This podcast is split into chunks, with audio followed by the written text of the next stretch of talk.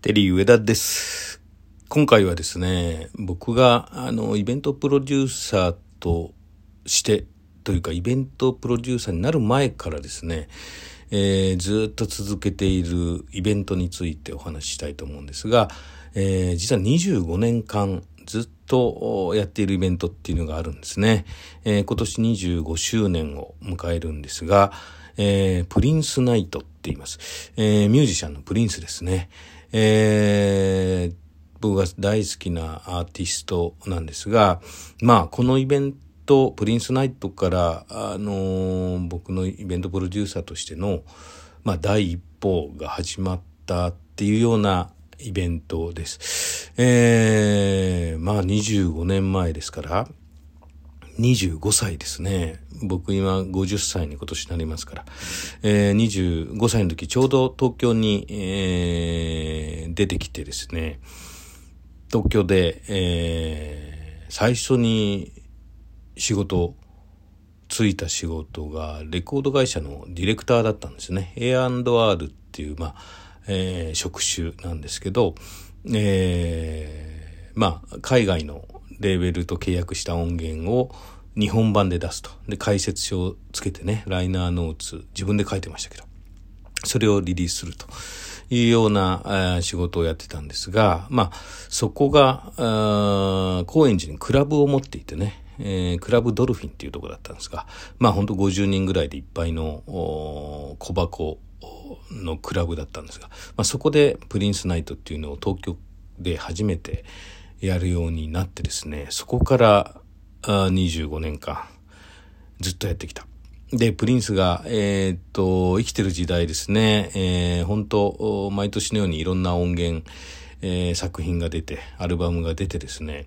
えーそういうタイミングで、プリンスナイトを開いたりね、してました。まあ、DJ のイベントですよね。だから最初は全く僕一人だけで 5, 5時間とか6時間ぐらい、えープリンスを流し続ける。プリンスがプロデュースしたアーティストの曲とか、プリンスファミリーと言われるね、ザ・タイムとかね、えーシーライとかね、まあ、プロデュースしたアーティストでたくさんいますから、そういう人たちの曲を流して、もう5時間ぐらいあっという間に過ぎるんですよね。えーで、だんだん DJ も、僕一人だと、ね、盛り上げにかけるな、自分も休憩できないしね、お客さんと喋れないし、DJ をね、二人、三人、四人ぐらいまでね、増やして、えー、それでいろいろやり始めました。あの、クラブドルフィンってとこから始まってですね、えーいろんな会場を変えながら、えーそのクラブドルフィンもすぐ潰れてしまったので、えーそこから新宿の方に移ったり、渋谷でやったり、みたいな。最終的には、えー新宿の B-Wave っていうお店で長いことやらせてもらって、そこのお店も、お去年亡くなってしまいました。閉店になったんでね。まあコロナの影響もあったかもわからないですけど、えーなので今のところその DJ パーティーをやる箱っていうのが宙ぶらりんの状態っていう状況なんですが、えーつい先日なんですが、クラブハウスで、オンライン上で、えー久しぶりに、えーそのプリンスナイトの DJ が集まって、僕と、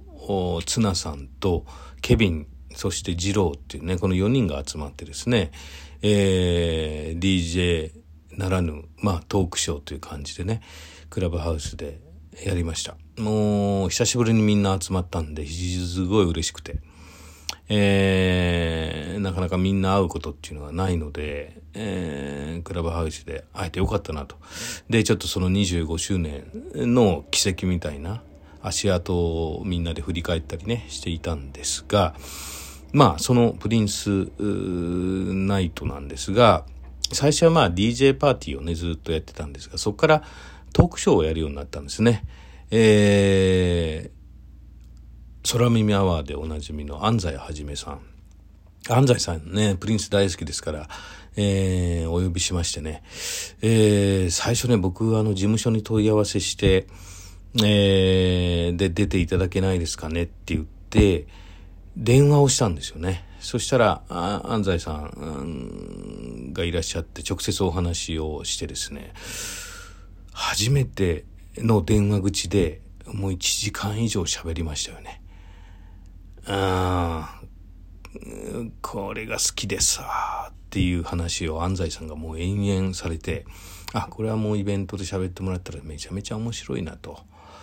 まあ、ただ安西はじめさんもう遅刻魔ですから、もう遅刻絶対する人なんで、それだけが怖かったんですが、え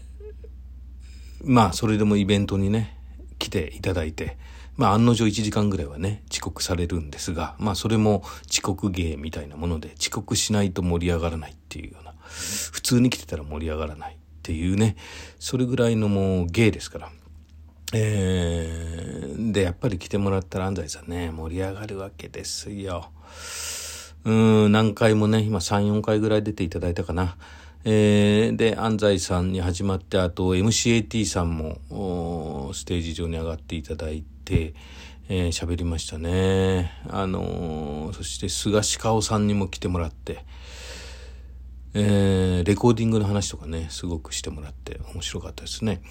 えー、プリンスのレコーディングって一体どうやってんだと。あの独特の音質、録音、レコーディングってどんな風にやってんだと。で、東京で、えー、ね、ダイヤモンドパールズっていう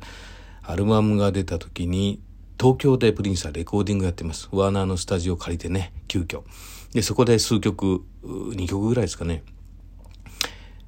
レコーディングしてるんですが、その時の、要はレコーディングに立ち会った方々の証言の話を聞いて、えー、どういう機材でどういうレイアウトで、どういう風に録音したかみたいな話があってね、意外と、ね、そんなにいい機材を使っていなかったみたいなね、話があったり、うん、ずっとなんか、あの、完成、完パケしたね、曲を、あの、お姉ちゃんと一緒に朝方聴いてたとかね。もうなんか伝説的な話が聞けましたけどね。もう菅さんも、そんな機材でやってんの？みたいな。素人じゃんみたいな。っていうね、話があったり、非常に面白かったですが、まあそうやってトークショーもね、いろいろ、えー、出版、プリンスの本がね、出版した時にやっていただいたり、えー、リマスターが出たり、えー、したタイミング、去年はサインオブザタイムズのスーパーデラックスエディションっていうのがね、出まして、未発表曲がもうわんさかリリースされたということで、めちゃめちゃ盛り上がりましたけど、まあ、あのー、そういう、亡くなってからはね、やっぱりそうやったリマスターとか、えー、デラックスバージョンみたいなものが発売した時にトークショーをやると。いうような形でやってます。まあ、その一つのアーティストについて、えー、ずっと DJ をね、そのアーティストの曲ばっかりで楽しむっていうファンのイベント。えー、あるいはそのプリンスのことだけ喋、えー、る。プリンスの好きな関係者の方々とか、レコード会社の方々とか、あの、プリンスが好きなミュージシャンの人に集まってもらうとか、まあそういった、えー、トークショーのスタイルですよね。それも一つの僕のイベントの原点という風な感じになってます。うん、なんで、あのー、今コロナ禍になってクラブハウスでこう繋がったり、あるいはこのようにポッドキャストとしてね、えー、僕もポッドキャスターデビューですから、ポッドキャストとして、あのー、話しかけていく。で、それが、えー、後々になってリアルのイベントにつながっていくっていうような展開っていうのがやっぱり今年かなと、今年らしいっていうんですかね。え、2021年らしいイベントの流れ、形がちょっと見えてきたななんて思ってますが、えー、またね、今年もプリンスの何か書籍が出たり、音源が出たりみたいなことがありそうな噂をちらっと聞いておりますから、また、えー、イベントをできたらいいななんて思っております。えー、今日はプリンスナイトのお話でした。